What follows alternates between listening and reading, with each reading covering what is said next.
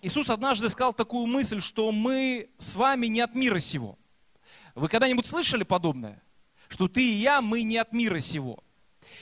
Значит ли это, что теперь э, этот мир не имеет никакого к нам отношения, и мы к нему? Можем ли мы сказать, что теперь, если я не от мира сего, то тогда мне нет дела до этого мира? И я не говорю сейчас только и про погибающий, про грешный мир, я говорю в целом про окружающий нас мир. Потому что слово мир имеет а, несколько а, значений. Мир может быть в сердце, мир может быть друг между другом, мир а, может быть как некая греховная система, оторванная от Бога, и мир окружающий тоже может быть, и это слово мир. Когда Иисус и проповедуете Евангелие, Он говорит там слово космос, то есть это окружение, то, что окружает нас. Есть шалом мир – Понимаете, да? То есть у одного слова может быть э, несколько значений. Так вот, когда Иисус говорит, вы не от мира сего, я думаю, что, не то, что я думаю, я уверен, что Он не говорил, теперь мы с вами к этому материальному миру ничего э, общего с ним не имеем и иметь не можем. Когда он говорил, мы не от мира сего, он говорил о том, что мы не от этой греховной системы, мы с вами люди с небес. Повернись к своему соседу и скажи, ты человек с небес. Да.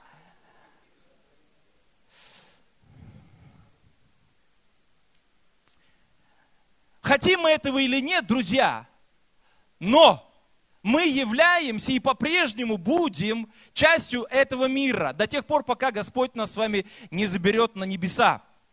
И я вам скажу даже больше.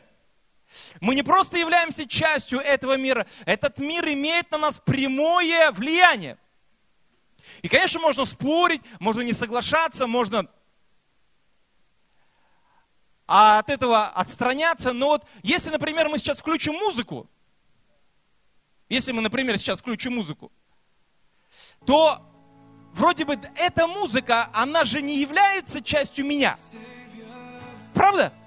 Вот есть музыка, а есть я. Но вот когда включили музыку, я вроде бы не музыка, я не ноты, но в то же время эта ну, музыка, она в меня, попадая, становится частью меня. Правда же?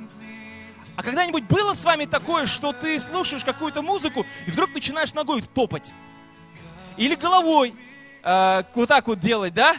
Или кто-то руками там начинает что-то делать. А, а бывало такое, что ты послушаешь какую-то музыку, а она как навязчивая идея к тебе прицепилась и не отцепляется, ты бы хотел, но ты не можешь. Ты засыпаешь с ней, ты просыпаешь с ней, ты ходишь с ней. И где музыка, а где я? Вот как отделить эту музыку от меня? Могу ли я препарировать? Могу ли я... А я не могу. Вот хотел бы, но не могу. Братья, а где, где, мои, где мои подручные? Ну, мне надо подручные. И вот можем ли мы сказать, что абсолютно этот мир, он не влияет, не, не, не, не, никак, никаким образом не влияет на меня, на нас. Я думаю, что не можем. Однозначно. И вот э, у меня хлеб. И вот когда, например, я смотрю на этот хлеб, объективно мы с ним разные. Согласитесь? То есть я не могу сказать, что хлеб это я. Ну, я не знаю, может быть, если очень богатое воображение включить, то можно представить, что это я. Но по сути хлеб это не я. Согласитесь или нет? То есть хлеб это я или не я? Нет, это не я хлеб. Это точно не я. Я это точно знаю, я не хлеб. Хлеб это не я. Но, друзья мои, до тех пор, пока хлеб вот вроде бы живет отдельной жизнью от меня, он не я. Но когда это я начинаю открывать свой рот, и тогда, в этот момент, Наша связь с Ним становится настолько прямой и тесной, что кусая этот хлеб, этот хлеб, попадая в мой пищевод, начинает в моем желудке перевариваться и становится неотъемлемой частью меня. Вот теперь попробуй-ка отдели хлеб от меня. Ну невозможно. Он во мне, он в каждой клетке. Он рассосался по мне, он растекся по мне. И вот попробуй теперь скажи, что хлеб это не я. Я хлеб. Потому что он во мне.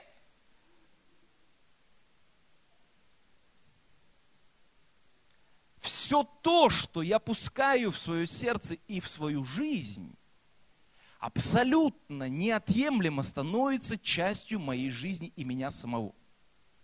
Я могу от этого абстрагироваться, говорить, нет, нет, нет, это не имеет ко мне никакого отношения. Я могу хотеть, думать, пытаться, но когда я это впускаю в свое сердце и в свою жизнь, я уже не могу отделить это от себя.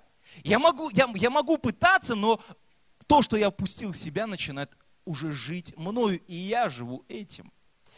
Вы знаете, вообще хлеб, а, помните, такая была пословица «всему голова». Помните? Те, кто постарше, наверное, помнят. Хлеб всему голова. И вот а, в русской традиции хлеб играл очень важную роль. Ведь, по сути, если бы не было хлеба, когда был не урожай зерновых, то целые деревни были на, на уровне вымирания. Потому что хлеб невозможно было заменить какой-то другой пищей. Хлеб не просто был таким, знаете, как бы э, э, э, элементом культуры, хлеб да соль. Хлеб, по сути, был где-то даже системообразующей, системообразующим звеном во, все, во всем народе.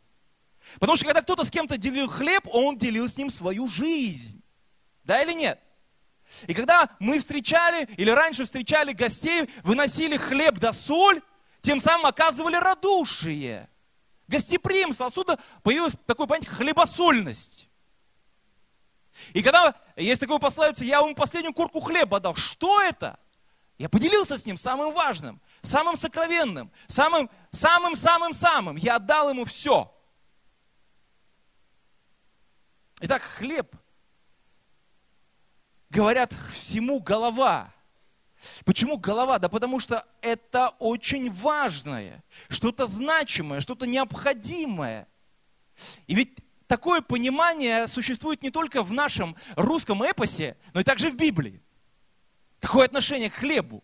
Вы помните, что в Библии есть много разных историй про хлеб. И в Библии есть как минимум два вида хлеба. Какие? Ну, я вам подсказываю – хлеб жизни и хлеб насущный. Итак, Библия говорит, что есть два вида хлеба. И хлеб жизни это у нас с вами по-прежнему Иисус. Он о себе говорит, я хлеб жизни. А хлеб насущный не Иисус, да? Правильно, не Иисус. Хлеб насущный – это наши насущные или повседневные нужды или заботы. Хлеб всему голова. Что означает для нас, для меня и для вас, что и то, и другое, что их объединяет, эти два хлеба? То, что они являются чем-то важным. То есть, если мы говорим хлеб всему голова – мы говорим, что это нечто важное, а есть два хлеба, и есть хлеб жизни, и есть хлеб насущный, значит их объединяет одно. Это важность. Я думаю, что для христиан Иисус Христос является абсолютной важностью в жизни верующего человека, да или нет? Но ведь и насущные нужды-то нельзя никуда подевать. Я, конечно, понимаю, что не хлебом единым будет жив человек, но без хлеба тоже никто не живет. Согласитесь? То есть, иными словами, в нашей жизни есть место, или как бы определенно должно быть место и тому, и другому. Я сегодня буду проповедовать тему, и тема моей проповеди называется так. Вместо хлеба жизни хлеб насущный. И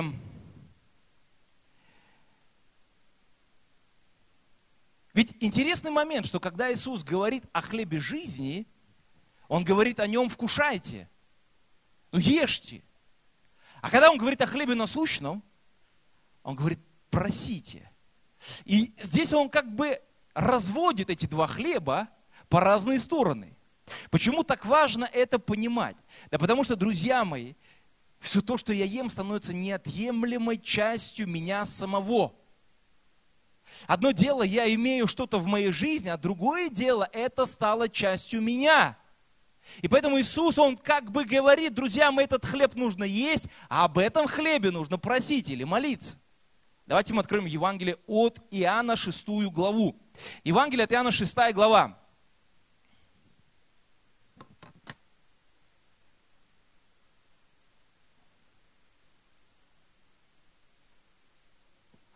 Открыли? Если открыли, скажите аминь. А если не открыли, то открывайте.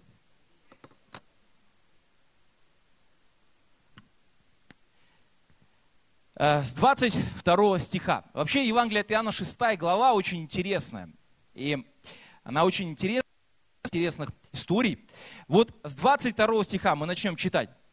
На другой день народ, стоявший по ту сторону моря, видел, что там кроме одной лодки, в которую вошли ученики, его иной не было, что Иисус не входил в лодку с учениками своими, отплыли одни ученики его. Между тем пришли из Тивериады другие лодки близко к тому месту, где ели хлеб по благословению Господню. Итак, когда народ увидел, что тут нет Иисуса, ни учеников его, то вошли в лодки и приплыли в Капернаум, ища Иисуса. И найдя его на той стороне моря, сказали ему, Рави, когда ты сюда пришел? Иисус, отвечая, сказал им в ответ, истинно, истинно говорю вам, вы ищете меня не потому, что видели чудеса, но потому, что ели хлеб и насытились. Итак, Иисус вскрывает истинные мотивы, Он обнажает сердца, и Он показывает, почему люди ищут Его. И, друзья мои, дорога в церковь или в церковь и к Богу можно идти разными дорогами. Абсолютно. Потому что когда человек идет в церковь, это еще не означает, что он идет к Богу. Иногда мы идем в церковь как в магазин, потому что мы в церкви, ну как бы мы ожидаем, что здесь Господь, Он восполнит наши нужды, позаботится о нас, новая куртка или еще что-то, или еще что-то, да, и мы идем не к Богу, а в церковь. Я однажды прочитал одну такую мысль. Говорит, а, автор говорит так, что христианство и церковность это не одно и то же. То есть я не говорю, что это взаимоисключающие понятия, наоборот. Но, но церковность и христианство бывают абсолютно разными понятиями. И вот церковь и Бог, это тоже не всегда одно и то же.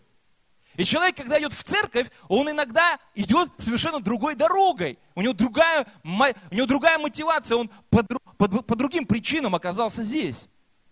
Итак, мы можем радоваться, что каждый из нас здесь сегодня, в этот воскресный день. Но у каждого из нас есть своя причина, почему мы здесь. Это правда, это истина. И вот Господь, Он открывает, вскрывает истинные мотивы сердец, показывает, Почему ученики или этот народ начали искать его? Он говорит, вы ищете не потому, что видели чудеса, но потому, что ели хлеб и насытились. Это истории предшествует истории, когда Иисус Христос, умножая хлебы, накормил пять тысяч человек. Пятью хлебами и двумя рыбками. И эти люди, они были среди этих пяти тысяч. Они поели и увидели, ничего себе, вот это жизнь! Не было ничего, и вдруг изобилие. 12 коробов осталось еще еды. Они вкусили э, не этого хлеба, а вот этого. Они вкусили его. Они подумали, ну надо же, как можно жить припеваючи. Ведь там, среди этой, э, на горе, по-моему, Иисус проповедовал, вот там, на этой горе, ни хлебопекарни не было, ни магазина, не было, ничего не было. И вдруг мальчик приносит эти пять хлебов и две рыбки, Иисус молится, бабаху, все наелись. Еще коробы э, были полные хлебами. Они подумали, Господи, дай нам еще такого хлеба. Они же не дураки. Чего это я буду работать, я вкалывать буду, горбатиться там на кого-то. Пойду-ка я поищу Иисуса. И ведь написано, что они были не безразличны к Иисусу. Написано, они искали его, но не нашли. Посмотрели на учеников, учеников тоже нет, и прыг в лодку. И переплыли. Это Тивериадское море. Приплыли в Капернаум, выходит и говорит Иисус, мы не поняли. Лодок больше не было. Как ты оказался здесь? Куда убежал? Куда смылся? И вот они его ищут. И он говорит им, вы ищете меня не потому, что вы видели чудеса, а потому, что вы ели хлеб и насытились. И интересная деталь. У них была потребность в Иисусе, но не как в хлебе жизни, а именно как в хлебе насущном. Наверняка вы слышали имя Абрахам Маслоу. Это известный психолог 20 века. Кто учился или учится в современных высших учебных заведениях, предполагаю, должен знать. А Маслоу, пирамида Маслоу, кто-нибудь кивните мне головой, что вы слышали? Слава Богу, аллилуйя. Благ Господь. Итак, Абрахам Маслоу выдвигает некую теорию. А, теорию о том, что человек без базовых потребностей ни на что не годен. Извините меня за слово «чё». Ни на, ни, на, ни на что не годен. То есть прежде чем что-то великое сотворить, он должен наесться, выспаться, и там еще есть ряд базовых потребностей, я о них не буду говорить сейчас. И вот он говорит, что вот без этих вот, без удовлетворения этих э, базовых потребностей, человек как животное, то есть оно ни на что не годно, все, все, ни на что не годно. И вот я, чтобы э, убедительности ради, приведу его цитату. Он говорит, я совершенно убежден, кстати, это уважаемый человек, я совершенно убежден, что человек живет хлебом единым только в условиях, когда его нет, хлеба в смысле. Но что случается с человеческими стремлениями, когда хлеба вдоволь? Их желудок всегда полон. Появляются более высокие потребности. Он оптимист. И именно они, эти более высокие потребности, не физиологический голод, управляют нашим организмом удовлетворения одних потребностей возникают другие, все более и более высокие. Так постепенно, шаг за шагом, человек при, из скотины превращается в homo sapiens. И человек приходит к потребности в саморазвитии. То есть на высший из них. Я, когда на днях поначал размышлять об этом, я подумал, тогда выходит, по этой теории, исходя из этой логики, прежде чем мне молиться, мне нужно наесться. Но когда я наемся, как правило, я не молюсь. О, вы точно знаете. Да. То есть, исходя из, из того, что говорит нам уважаемый Авраам, он говорит, что я, прежде чем начну там духовно развиваться, интеллектуально развиваться, мне нужно поесть. И у всех примерно одна и та же тенденция – прилечь. Ну, никто не, не подпрыгивает и бежит. Слава Богу, я наелся, теперь пойду молиться. Ну, есть такие герои веры, но их мало. Обычно хорошо молятся на голодный желудок, поэтому мы постимся. Ты же молишься на голодный желудок. А когда сытый, Господи, помилуй меня, Боже, грешника. Ты любишь, ты многомилостивый. Я посплю, но потом помолюсь. Разве не так? Разве я не прав? Э, пирамида Маслоу очень красивая в теории. Но в жизни, когда у человека его базовые потребности восполнены, и вот Авраам думает, что мы вот, как только поели, мы сразу же двинемся в сторону какой-то духовности или интеллектуальности. Но позвольте мне сказать, сколько много людей, которые набили свои желудки, но при этом не стали интеллектуалами. Ну, сколько людей, которые едят, но не читают.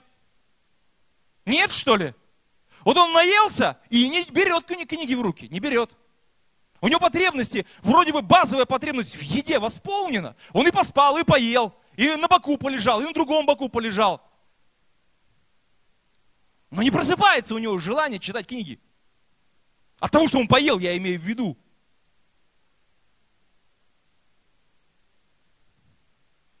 Я другую вижу тенденцию, что человек, восполнив свои базовые потребности, ну, в смысле, поел он сегодня, он хочет еще поесть. Его эти потребности начинают расширяться, их становится больше, хочется жить лучше, да ведь? И поэтому сначала было хлебоу, потом появляется маслоу, потом появляется икроу, потом появляется автоу, и можно продолжать и продолжать и продолжать.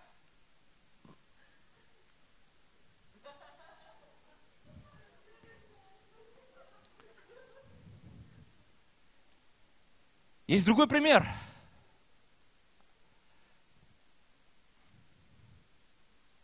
Мы с моей возлюбленной женой на днях были в музыкальной школе. Благо, что есть музыкальная школа, она просвещает меня.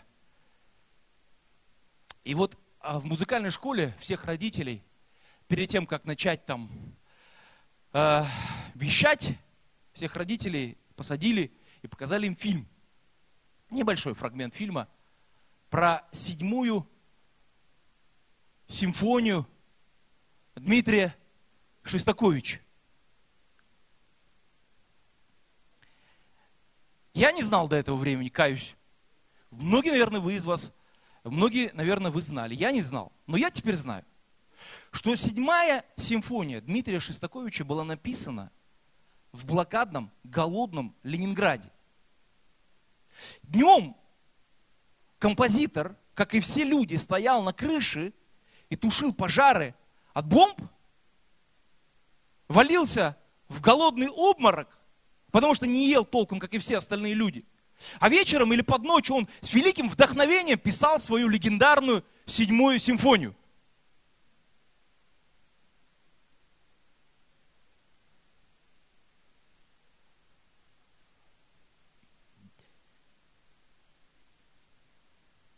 Девятого августа 1942 года по планам фашистского командования в Ленинграде был назначен парад, посвященный захвату этого города. 9 августа 1942 года. Но в этот день в большом зале Ленинградской филармонии, а что не включаем музыку-то? Шостакович должен прям подыгрывать мне тут. Узнаете?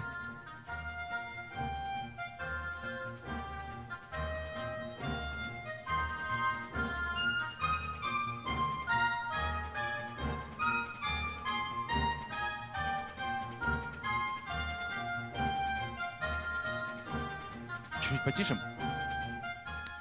И вот 9 августа 1942 года полный зал людей, голодных, голодных людей, которые не ели, толком не спали. Они забили этот зал, и там была эта симфония представлена. И причем вещалась она по громкоговорителям по всему Ленинграду. И немцы, которые стояли по ту сторону, они слышали. И некоторые солдаты потом признавались, мы поняли, что этот день, последний день на этой войне, мы уже проиграли. И вот, друзья мои, Шестакович, который был голодный, у которого не было никакой безопасности, он, как и все остальные, рисковал своей жизнью, не спал, не доедал, но это произведение великим. Вопреки всяким теориям Абрахама Маслоу, он это сделал. И я просто хочу сказать, дорогие мои, я, я понимаю, что... Все, спасибо большое. Натощак далеко не уедешь. Но между гениальностью, между духовностью, между интеллектуальностью, между духовным развитием и едой нет прямой связи. Нет. Наоборот, Иисус, Он как бы, общаясь с этой толпой, Он парирует, и Он говорит им в шестой главе, 27 стих. Иисус говорит, старайтесь не о пище тленной, но о пище, пребывающей в жизнь вечную, которую даст вам Сын Человеческий, ибо на нем положил печать свою Отец, Бог. Иисус говорит, очень интересное слово, Он говорит, старайтесь не о пище тленной, а о пище нетленной. Почему мы должны стараться? Да потому что у нас всегда в нашей жизни появляется это искушение, этот соблазн вместо хлеба жизни взять хлеб насущный и забить им свое сердце, свою жизнь, свой разум. Жить чем? Жить вот этим хлебом насущным, который не дает жизни вечной никакой, говорит Иисус. И у нас есть искушение скатиться. Мы, конечно же, начинаем за здравие. Мы любим Иисуса, мы любим и поклоняемся Ему, но потом мы скатываемся в эту канаву. И мы начинаем не хлеб жизни есть, а хлеб насущный. И когда мы едим хлеб насущный, хотим мы этого или нет, он, проникая в наше сердце, становится нашей жизнью. Мы живем этим, мы думаем об этом. Мы посвящаем этому всю свою жизнь, голову, энергию свою. А на Господа что останется, если еще что-то и останется? Поэтому Иисус говорит, старайтесь, то есть делайте усилия, сознательное усилие, возвращать себя от насущного хлеба к хлебу жизни. Старайтесь, вытаскивайте себя, помогайте себе, поднимайте себя. Я знаю сто процентов, все такие, мы все одним миром мазаны, мы все одинаковы. Мы все впадаем в эту канаву, мы все начинаем жить заботами мира века сего. И это никуда не денешь. Помните, я вначале говорил, что этому надлежит быть в нашей жизни. Мы не можем выпрыгнуть из этого мира и превратиться в эфирные тела. И нам ничего не нужно. Ни спать, ни есть, ни гулять, ни дышать, ни смотреть. Нет, мы эфир. Нет, мы, мы в нормальных телах. Нам нужно все. Но жить мы должны не этим, а этим. Смысл моей жизни должен быть не этот хлеб, которого, от которого я умру в конечном итоге, а хлеб, который дает мне жизнь и жизнь вечную. Это Иисус.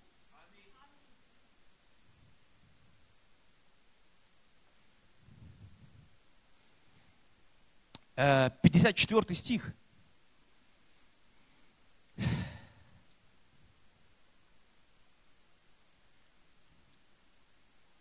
Идущий мою плоть и пьющий мою кровь имеет жизнь вечную. И я воскрешу его в последний день. Ибо плоть моя истина есть пища, и кровь моя истина есть питье. Едущий мою плоть и пьющий мою кровь пребывает во мне, и я в нем.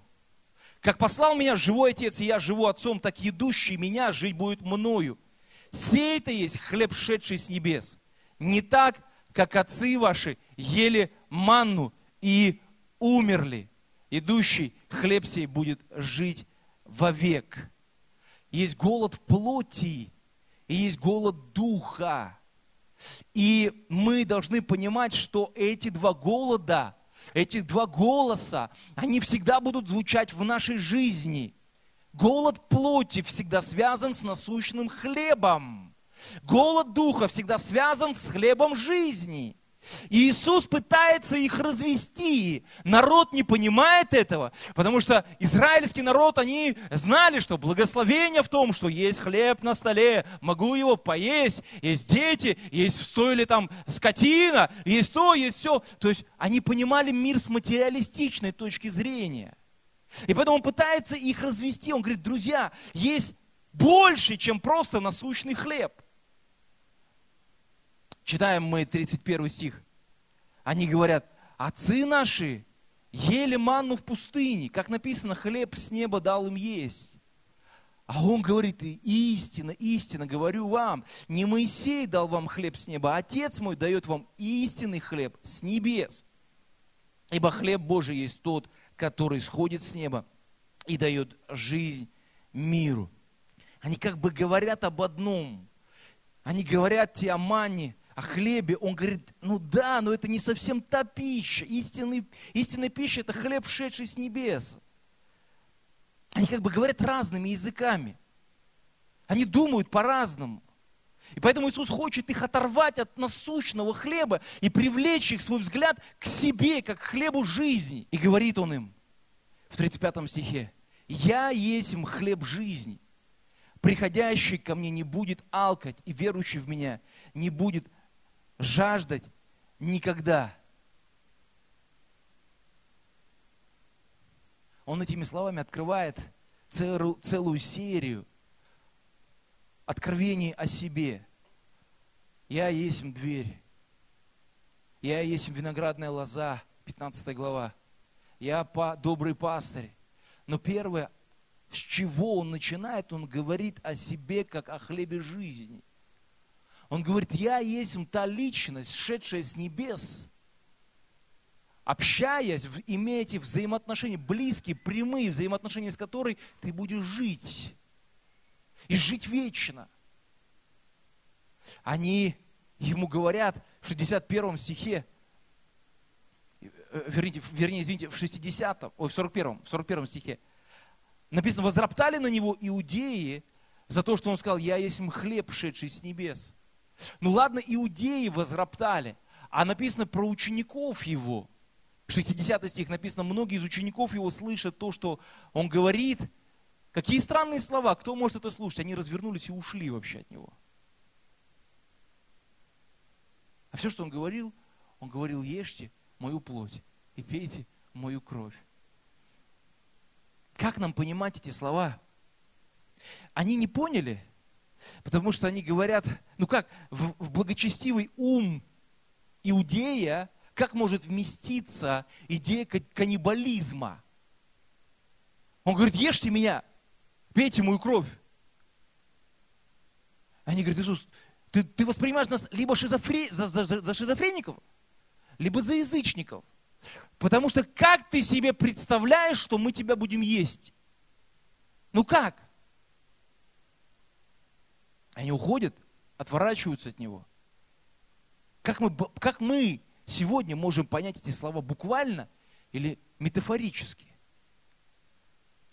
Конечно, когда мы говорим о причастии, мы преломляя хлеб и пьем чаши, мы реально переживаем Господа. Но хлеб не превращается в физическое тело, а вино в физическую кровь. Бог присутствует в причастии, безусловно, но не происходит никакой мутации, трансформации или еще чего-то. Преломляя хлеб, мы провозглашаем свое единство в смерти и в воскресении. Но да, причастие еще целый год. Потому что только через год, год спустя, он будет со своими учениками есть последний пасхальный ужин. Вопрос, о чем тогда Иисус говорит? Он говорит о том, что и в их жизни, и в нашей жизни может быть весьма важным и актуальным. Это погружение в Бога, в Его присутствие, это причастность с Богом, когда Он говорит, пребывает во мне, и я в нем. Это очень важное слово, которое использует именно Иоанн. Он говорит, Сын пребывает в Отце. Дух Святой пребывает на Сыне. Вы пребываете во мне, а я пребываю в вас. Вот что должно быть в нашей жизни – это когда я имею с Богом отношения такие, что я с Ним одно. Когда мы с Ним, когда я с Ним, когда моя жизнь, она срослась с Его жизнью.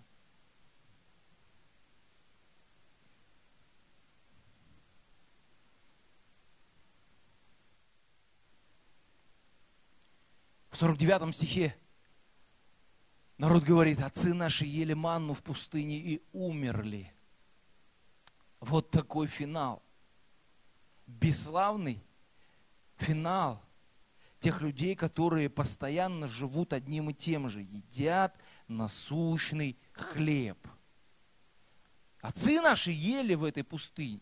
А помните, они ели-ели, ели-ели, ели-ели, и она им опротивила. И люди живут иногда на этой земле, живут, решают, решают, решают от одной проблемы к другой, от одной проблемы к другой. И они говорят, достало все уже. Хочется как-то жить по-другому, дышать, на звезды смотреть. Потому что опротивил этот насущный хлеб. Когда эти заботы поглощают твое сердце, ты ничем другим уже жить не можешь. Думаешь только все время об одном и том же. Я не говорю, что не нужно решать эти проблемы или заботы. Но когда в твоем сердце не Христос, когда в твоем сердце живет не хлеб жизни, ведь пом, как помните, в свое время один известный философ Людвиг Фейербах сказал следующую мысль. Вы ее знаете. Человек, что он ест. И вот что мы едим, в конечном итоге тем мы и становимся. Если я поглощаю все время хлеб насущный, и все время в этом живусь, я становлюсь этой насущной одной большой проблемой, которая требует все время какого-то решения. И он говорит, отцы ваши ели ману и умерли в пустыне.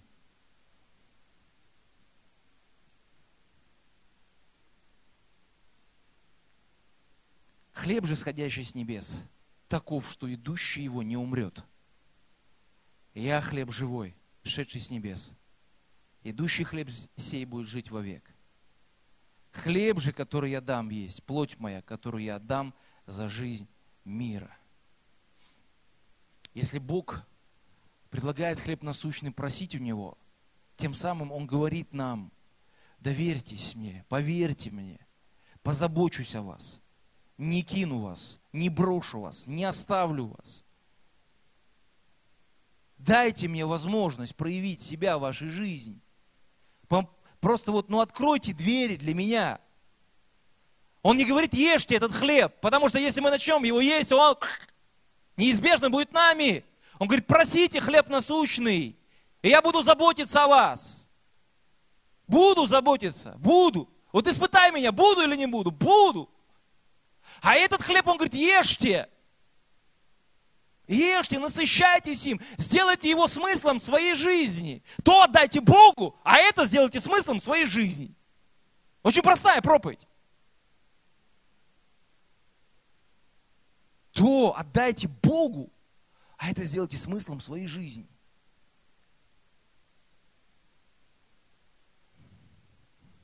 Пророк Амос говорит в 11 стихе, вот наступают дни, говорит Господь, Бог, когда я пошлю на землю голод, не голод хлеба и не жажду воды, но жажду слышания слов Господних. Когда я начал читать этот стих, вдруг я подумал, вот наступают дни, я подумал про Балтийскую конференцию веры. Вот наступают дни, да, вот они наступают. И Господь посылает этот голод не по хлебу, не по воде, но по слышанию слов Господних. Конечно, впереди конференция, впереди потрясающий праздник, который, я верю, Господь приготовил для нас. И кому-то, безусловно, нужно быть э, либо на работе, либо где-нибудь в поездке и так далее. Все это понятно, все это должно быть. Если кто-то из вас, вы можете отложить свои дела и быть здесь, я думаю, вы не прогадаете. Я думаю, вы не проиграете. Я думаю, вы не будете в минусе. Если вы можете это сделать и быть здесь, то я думаю, Бог почтит вас. Бог что-то сделает особенное для вас.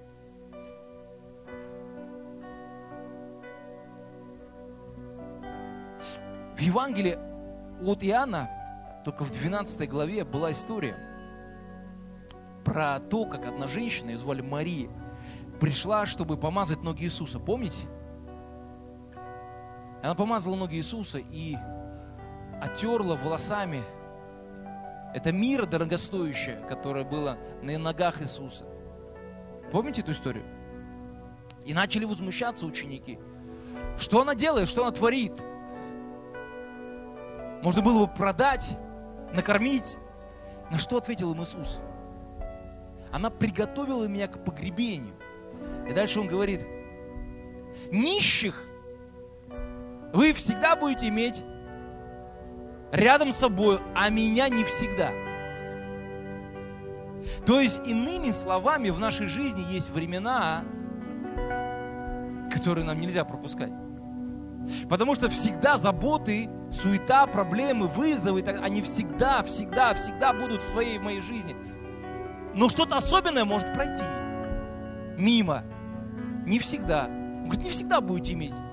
Она это сделала, и теперь они будут это вспоминать, и она не пропустила этот момент свой. Кайрос, она это сделала.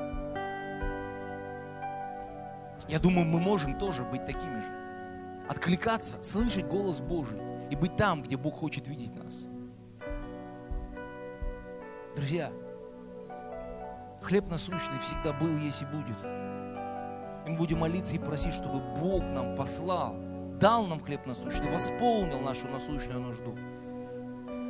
В истории Израиля, когда они были в пустыне, помните, Господь им заповедал, шесть дней собирайте манну. И в последний день вашей манны будет в два раза больше. Если вы один день отделите для меня, это будет время покоя, время субботы, шаббат. Помните?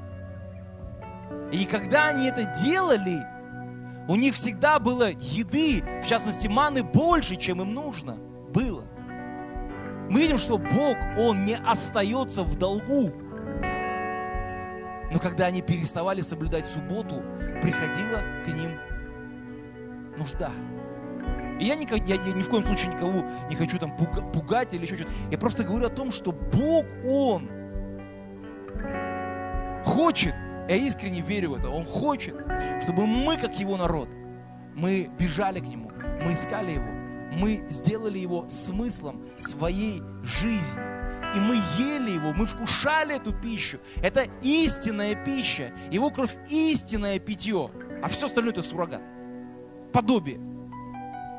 Но это не истина. А Иисус, Он может и должен быть центром и смыслом твоей и моей жизни. Только им мы двигаемся, живем и существуем. Убери Иисуса из жизни, что будет? Не знаю. Не дай Бог, не приведи Господь. Даже думать об этом не хочу. Итак, если хлеб жизни может нам компенсировать хлеб насущный, то хлеб насущный никогда не компенсирует нам хлеб жизни.